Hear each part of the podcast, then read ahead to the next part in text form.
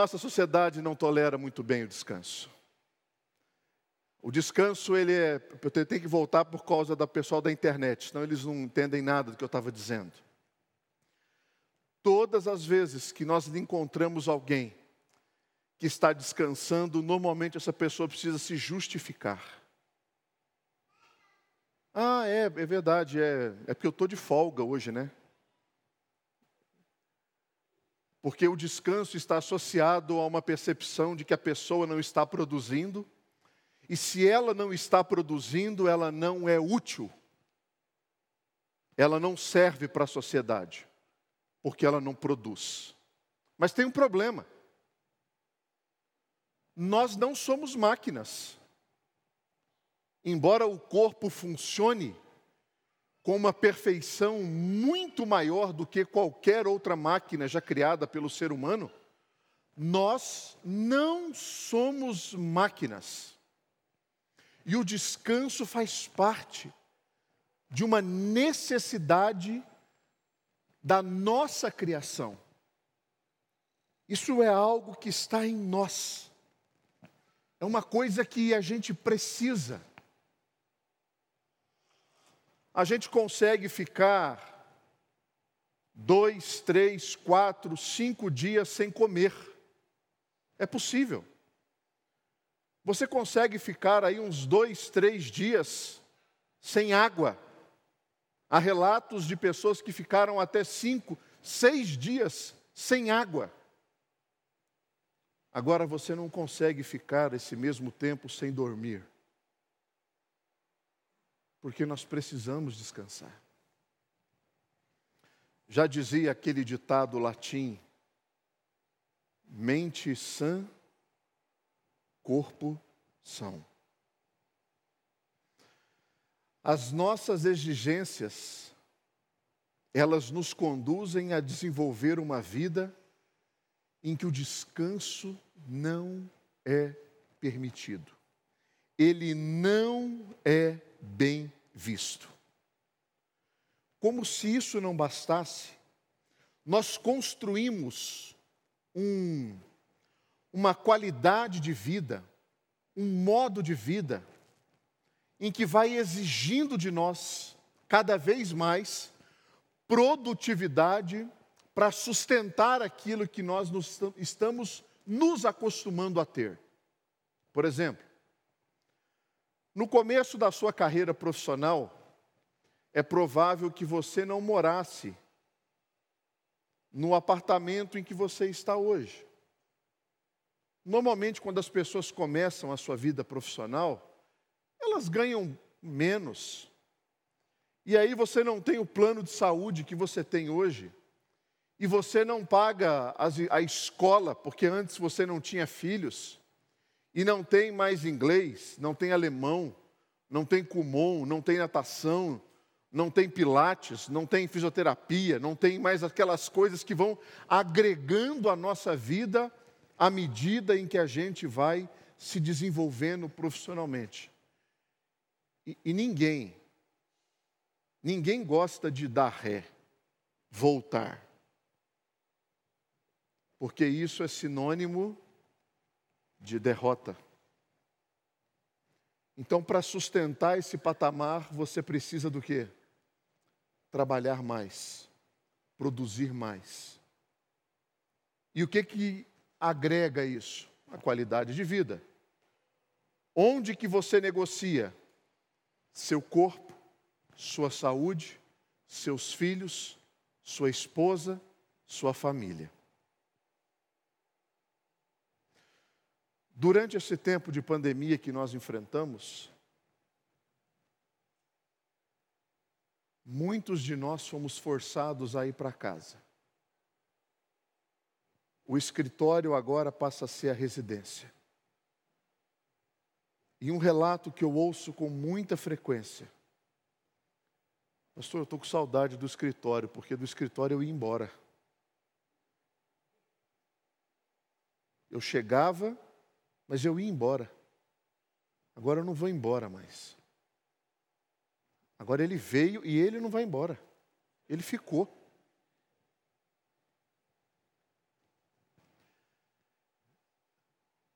Eu queria ler com vocês uma passagem que mostra um momento muito difícil, tanto para Jesus como também para os discípulos, em que Jesus Cristo traz para os discípulos uma palavra de muita sabedoria. Então, abra sua Bíblia no Evangelho de Marcos, capítulo, 24, capítulo 6, versículo 24. Evangelho de Marcos, capítulo 6, versículo 24, diz assim: Saindo ela, perguntou à sua mãe: O que pedirei? E ela respondeu: A cabeça de João Batista. No momento, no mesmo instante, voltando apressadamente para junto do rei, ela disse: Quero que sem demora me des num prato a cabeça de João Batista. Entristeceu-se profundamente o rei, mas por causa do juramento dos que estavam com ele à mesa, não lhe quis negar. E enviando logo o executor, mandou que lhe trouxessem a cabeça de João. Ele foi e o decapitou no cárcere. E trazendo a cabeça num prato, o entregou à jovem. E esta, por sua vez, a sua mãe. Os discípulos de João, logo que souberam disto, vieram, levaram-lhe o corpo e o depositaram num túmulo. Voltaram os apóstolos à presença de Jesus e lhe relataram tudo quanto haviam feito e ensinado. E lhes disse: Vinde repousar um pouco à parte, num lugar deserto, porque eles não tinham tempo nem para comer, visto serem numerosos os que iam e vinham. Então foram a sós no barco para um lugar solitário. Propositalmente eu peguei o final de uma história e o começo de outra. O Evangelho de Marcos, para quem está acompanhando o IPVM no lar, aí tem desfrutado de um excelente ensino. E talvez você leu esse, esses versículos e já se lembrou de um monte de coisas que nós conversamos exaustivamente às terças e às quintas-feiras. Mas esses dois episódios, eles mostram duas circunstâncias que provocam em nós, assim, um, um absoluto, uma absoluta necessidade de descanso. Existe aquele descanso que é físico e existe aquele descanso que é emocional. No começo do Evangelho de Marcos, no capítulo 6, Jesus reúne os seus discípulos os capacita com autoridade e diz assim: agora vocês vão e vão experimentar o que é viver para mim. E eles vão, e eles começam a fazer milagres, eles começam a trazer curas, e, aqueles, e aquelas curas se tornavam conhecidas. Tanto que no começo da história da morte de João Batista, o texto fala que Herodes Antipas tomou conhecimento dos feitos de Jesus. Ou seja, o que os apóstolos estavam fazendo chegou a conhecimento de Herodes. Herodes havia prendido João Batista. Herodes tinha um relacionamento com João Batista daquele de amor e ódio. O admirava profundamente por quem ele era, mas o odiava imensamente por aquilo que ele produzia dentro do seu governo e do seu reinado. Quando ele manda decapitar João Batista, propositalmente Marcos encerra essa narrativa e começa uma outra narrativa. Provavelmente após a notícia da morte de João Batista, provavelmente após a alegria deles terem descoberto o poder de Jesus, que estava agora compartilhado com eles, por meio da autoridade de Cristo. Você consegue perceber a, a, a bipolaridade de sentimentos? Se num determinado momento eu sou usado por Deus para curar, para libertar, para expulsar demônio, para anunciar a salvação, e ver as pessoas se convertendo e sendo curadas, vendo ali o milagre dos pães, a cura, por outro, eu recebo a notícia de que João Batista havia sido morto de uma maneira muito cruel, decapitado. Quem é que consegue conviver com essa montanha russa emocional?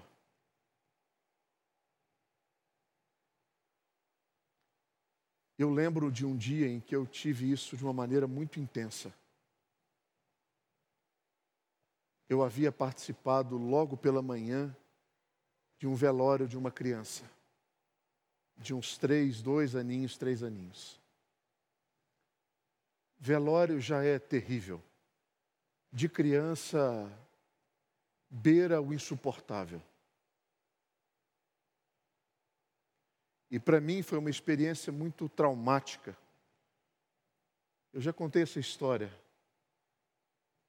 de um, um miserável aí que, em nome de Deus, disse que Deus iria curar a criança. E ela morreu. Ele não foi fazer o velório, eu fui. E eu saí daquele velório assim arrasado. E naquele mesmo dia, nasce a segunda filha de um diácono muito querido da igreja. O que, que o pastor faz quando nasce uma criança? Vai visitar. Quem, quem, quem que aguenta essa montanha russa emocional? Os discípulos haviam enfrentado isso a euforia dos milagres e das maravilhas e a tristeza da perda do precursor do Salvador. Jesus Cristo, quando reúne os seus discípulos, ele diz assim: descansem um pouco. Entrem no barco, descansem um pouco. Você está precisando de descanso?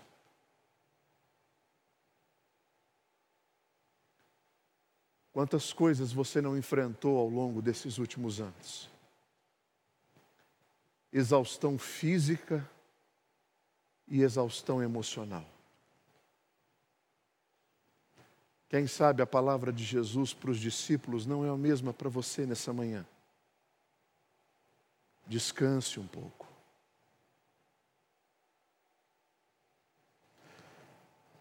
Essa relação de Jesus com os seus discípulos era uma relação muito interessante.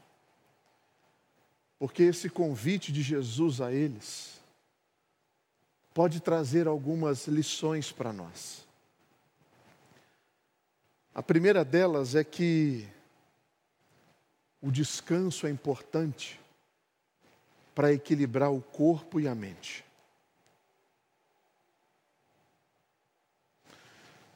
Existe um pastor havaiano, ele é um conferencista, um cara incrível. O nome dele é Wayne Cordeiro. E ele escreveu um livro que fala sobre andar com o tanque vazio. E ele escreveu esse livro porque depois de três anos de trabalhos exaustivos na sua comunidade, ele estava caminhando no parque e de repente os seus joelhos se dobram e ele assenta no meio-fio do parque e começa a chorar compulsivamente, sem saber o que estava provocando aquilo. As pessoas pararam para tentar ajudar, ele não tinha respostas. Ele foi levado para o hospital e foi diagnosticado com aquela síndrome de exaustão, chamada de burnout. Ele demorou praticamente seis meses para conseguir retomar as suas atividades de maneira satisfatória. E nesse livro ele conta essa experiência, da maneira como ele conseguiu passar por essa exaustão. Dentro de uma proposta do livro, ele diz que nós precisamos antes de chegar nesse nível de exaustão, fazer um exercício. Um exercício que vai nos ajudar a entender quais são as coisas que promovem em nós satisfação e quais são as coisas que drenam a nossa vitalidade. E ele fala assim: imagine que toda a sua energia, o seu vigor, a sua força, ela é um frasco. O que entra e o que tira o conteúdo desse frasco. E eu pensando nessa mensagem, fiz brevemente esse exercício. E pode ser algo que você pode fazer em casa. Algumas coisas que enchem o meu coração e me dão muita energia. A minha esposa sabe, eu sou apaixonado por montanhas. Eu amo uma serrinha. Como eu gosto de uma vista verde. Ela é praia. Eu sou montanha. Nessa semana que passou, eu fui convidado para pegar uma conferência missionária numa cidade chamada Itamonte, parte da grande lambaria ali do sul de Minas. E nessa cidade, ele, ele, é, o, ele é o pastor do meu coração, é o pastor da minha conversão, é o pastor que me discipulou, é o pastor que me mandou para o seminário. E aí ele falou assim: Gustavo, eu vou te mandar o endereço da minha casa. Ela fica a 17 quilômetros do centro. Aí eu pensei, meu Deus, 17 quilômetros do centro de Tamonte é quase outra cidade. E à medida em que a gente foi chegando na casa dele, era uma estradinha que vai subindo, serra de um lado, mata do outro, e aquela estrada subindo. Ele estava morando no alto da Serra da Mantiqueira, tinha construído uma casinha, e a gente passou com ele lá dois dias. Como aquilo encheu meu coração de alegria e de energia, de vida. Eu acho que isso drena um pouco a Flávia. Mas o meu coração, nossa. O que mais que enche o meu coração? tempo com a minha família.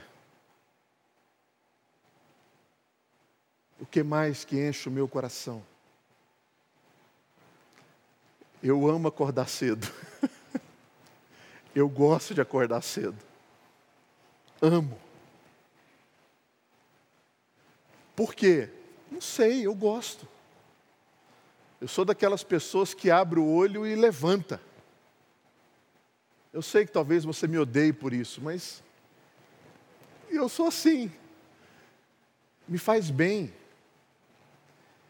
E logo quando eu levanto, eu vou fazer uma das coisas que me dá muito prazer, que é quando toda a casa está tá em silêncio. E aí eu tenho o meu tempo com Deus. Que delícia. Como eu amo isso. Como eu gosto de servir minha família. Eu preparo o café da manhã para todos eles de manhã. Mesa posta, café passado, às vezes um pãozinho fresco quando dá tempo de pegar na padaria. A mesa está posta. Eu, eu amo fazer isso para eles. Eu amo estar com pessoas ao redor da mesa.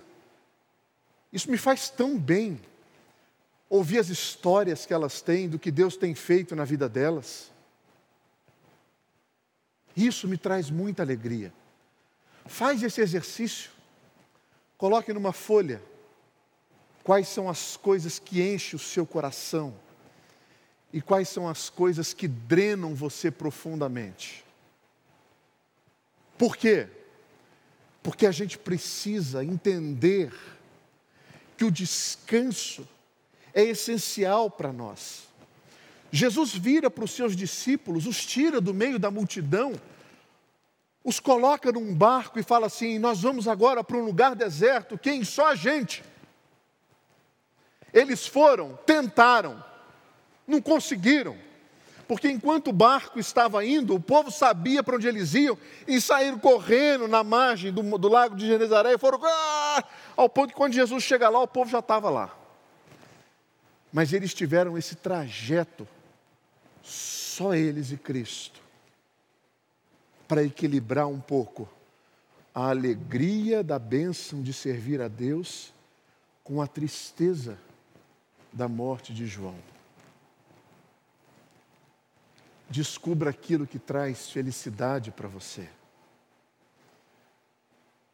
Essa máquina feita por Deus, ela tem a capacidade de produzir a felicidade por meio da beleza química hormonal. Descubra as coisas que promovem isso em você. E se elas estiverem alinhadas com a palavra de Deus,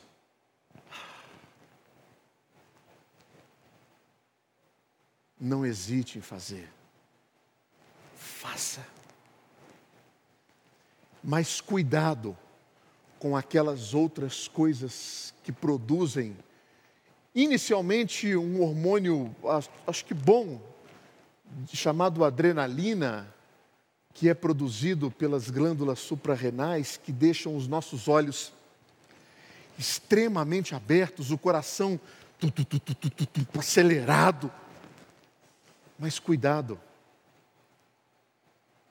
isso não foi feito para ser um algo comum.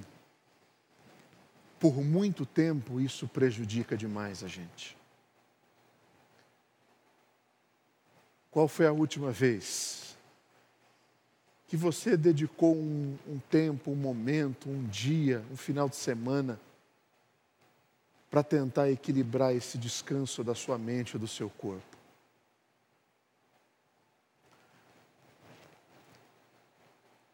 Vem, vamos descansar um pouco, disse o Senhor Jesus para os seus discípulos. A gente precisa entender que o descanso ele é essencial pelo fato dele colocar a gente no foco. Ele tira aquelas coisas que não são tão importantes e fazem com que a gente pense naquilo que é essencial. Qual é a atitude de Jesus com seus discípulos?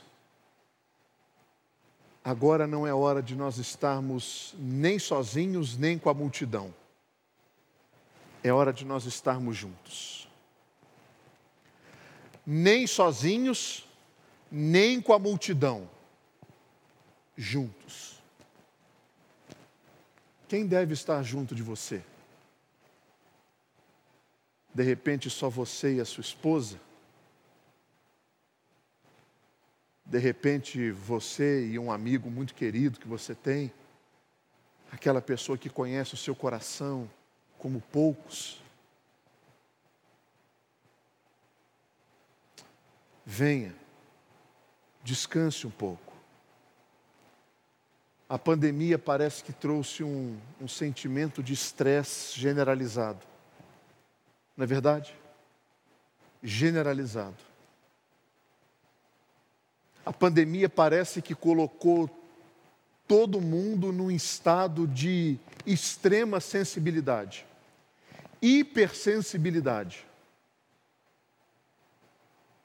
Aquelas situações que já eram difíceis se tornaram ainda mais complicadas porque os nervos ficaram à flor da pele. Você simplesmente encostava aqui, o outro já berrava. Marido e mulher se engalfiando no primeiro olhar da manhã. Não era nem bom dia, era o que, que foi? filhos com urticária live, mães com os cabelos, quando chegava perto do horário de ligar os, os equipamentos, né? Qualquer semelhança pessoal aqui é mera coincidência.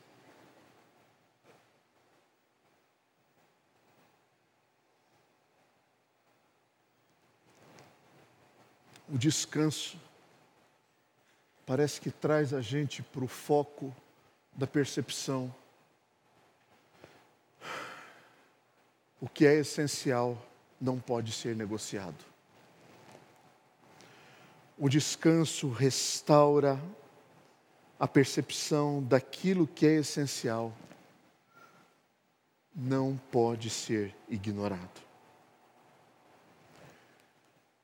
Nós somos pessoas que precisam tanto de descansar, como precisamos de nos relacionar.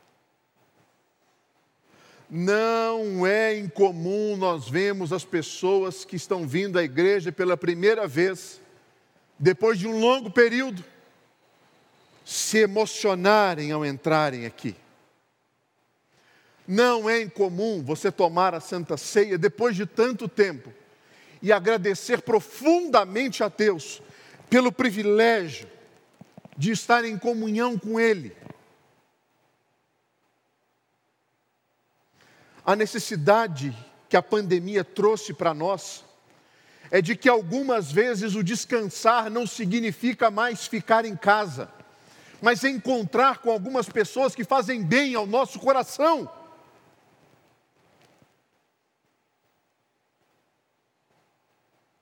Você lembra da primeira confraternização que você foi? Não, pastor, eu não fui ainda, mas eu almejo isso.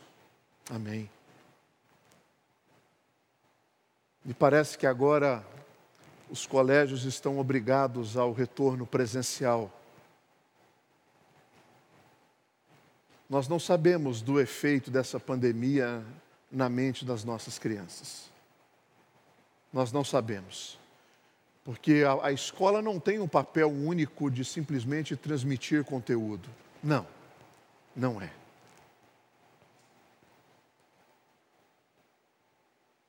As minhas melhores lembranças da escola não são do conteúdo que eu adquiri,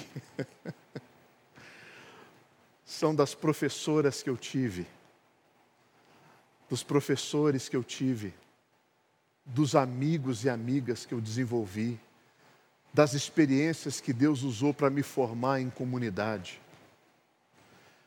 Nós enfrentamos isso como igreja.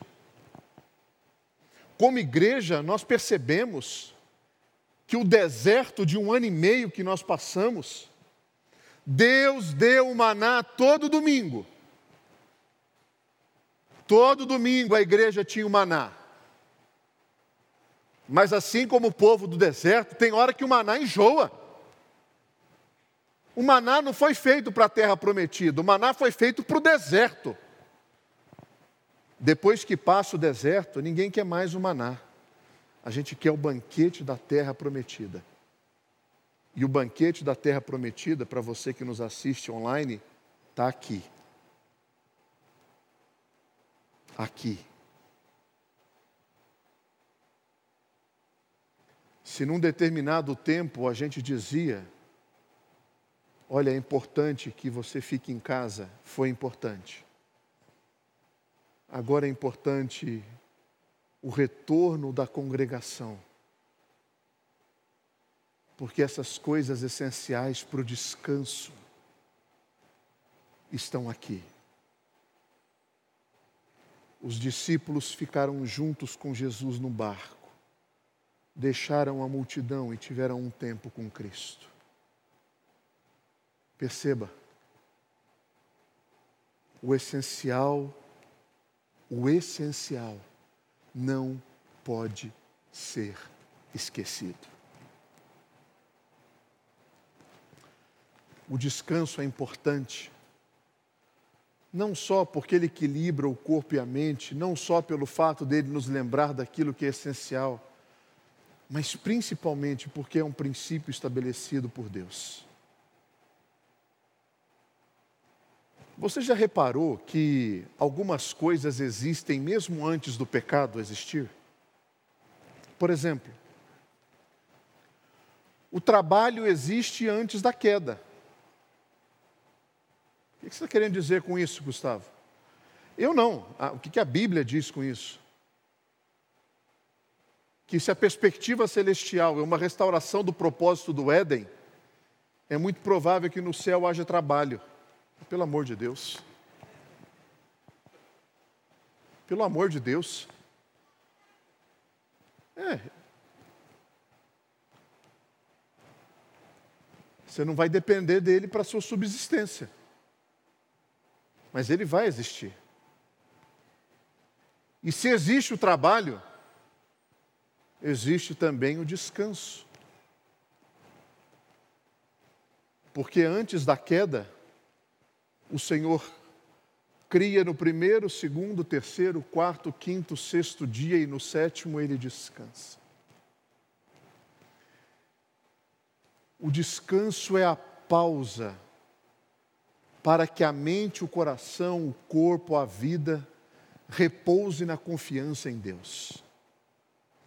Se hoje eu trabalho, trabalho, trabalho, trabalho, trabalho, trabalho, trabalho, trabalho e não descanso, e trabalho, trabalho, trabalho, trabalho e não descanso, eu não consigo colocar na minha vida a execução de um mandamento de Deus, dizendo que existe um dia que deve ser guardado, e que nesse dia a ser guardado eu não posso, eu não devo, eu não preciso, não é bom para mim olhar para esse dia na perspectiva de que ele tem que ser produtivo no meu trabalho. Não, pare de trabalhar.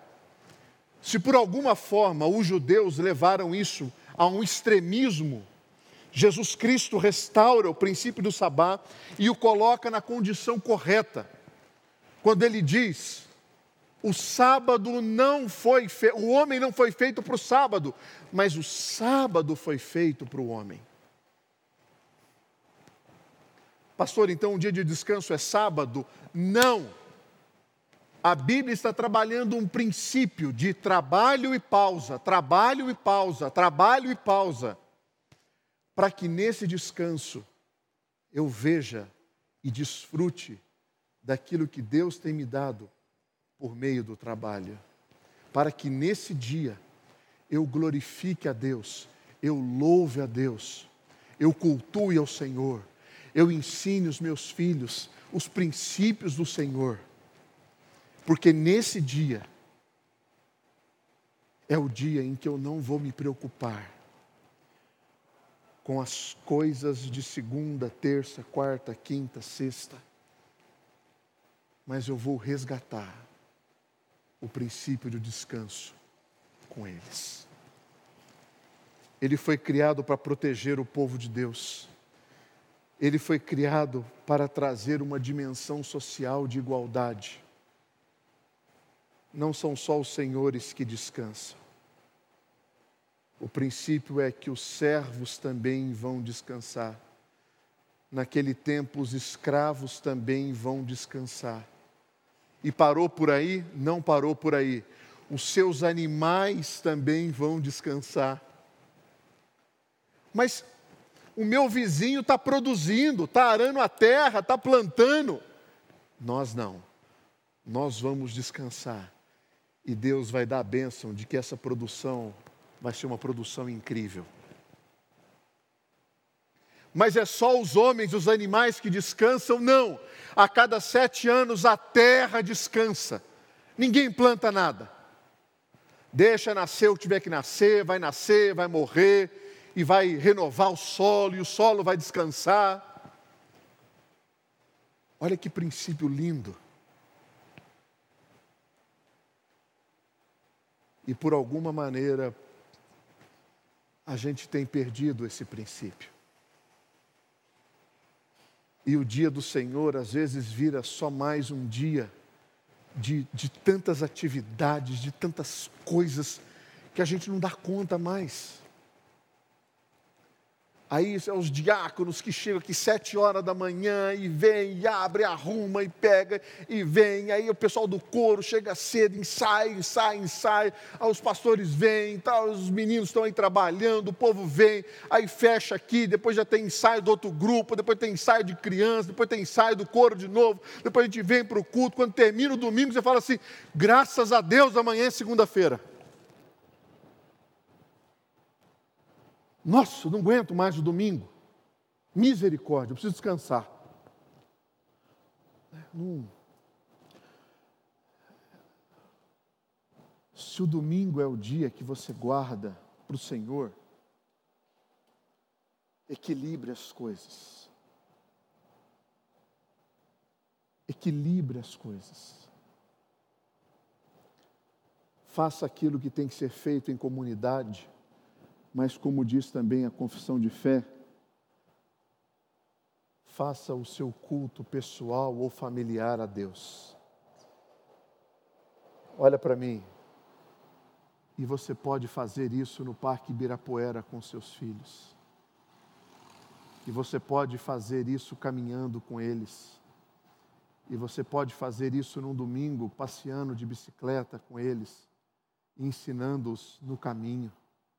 E você pode fazer isso num belíssimo domingo de praia, mostrando a linda criação de Deus. Nada disso é pecado.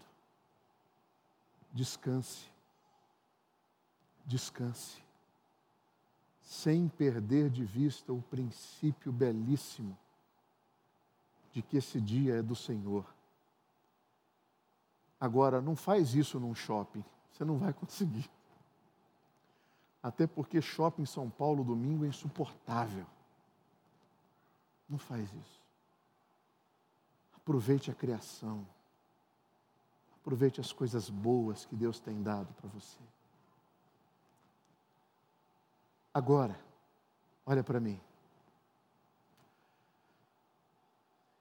Se o seu descanso não, não é físico e nem emocional, existe talvez uma outra possibilidade de Jesus te oferecer aquilo que você está precisando. O pecado, segundo a Escritura Sagrada, ele provoca dores e cansaços profundos em nós. Existe um, um versículo bíblico de um salmista que ele falou assim: enquanto eu calei os meus pecados, eu adquiri osteoporose. Envelheceram-se os meus ossos. Porque a tua mão pesava sobre mim e o meu vigor, a minha energia, a minha força, ela se tornou sequidão de estio, ou seja, secou. O que é que você precisa? Talvez o descanso que você precisa seja perdão. Olha só o que diz essas palavras de Jesus no Evangelho de Mateus, capítulo de número 11, versículo 28. Vinde a mim, todos os que estáis cansados e sobrecarregados, e eu vos aliviarei. Tomai sobre vós o meu jugo Aprendei de mim, porque eu sou manso, humilde de coração, e achareis descanso para a vossa alma. Muitas vezes o nosso cansaço ele é decorrente dessa infidelidade a Deus. A boa notícia é que Jesus oferece descanso para isso também. Será que não está na hora de você abandonar aqueles pecados recorrentes da sua vida? Aquilo que tem minado a sua força, o seu ânimo, o seu vigor? Será que não está na hora de você entender que relacionamentos não foram feitos para ficarem quebrados? Que relacionamentos não foram criados por Deus para serem destruídos por desavenças?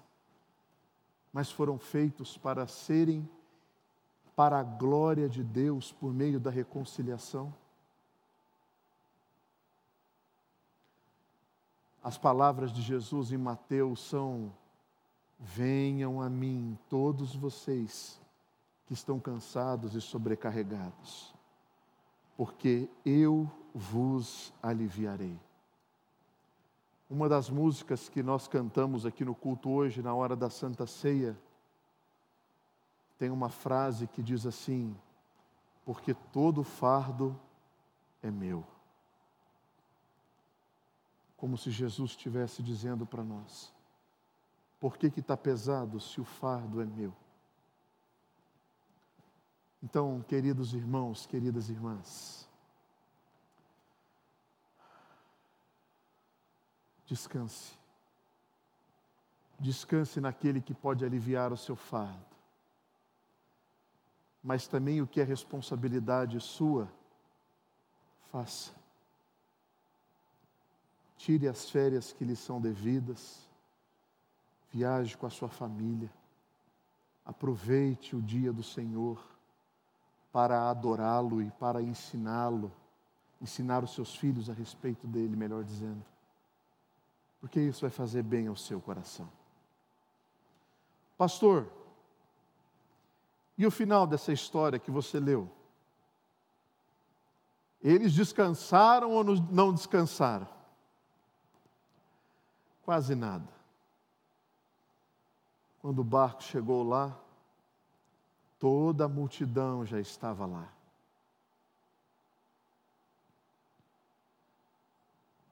Jesus atende às necessidades daquele povo, mas sempre que é oportuno, ainda mais no Evangelho de, Mar, de Marcos, Jesus diz assim: Marcos diz assim, e saiu Jesus para orar no monte, sozinho, não abra mão disso na sua vida. Feche seus olhos. Vamos orar. Senhor nosso Deus, eu rogo agora no nome de Jesus, para que o Senhor traga para nós, por parte do Teu Santo Espírito,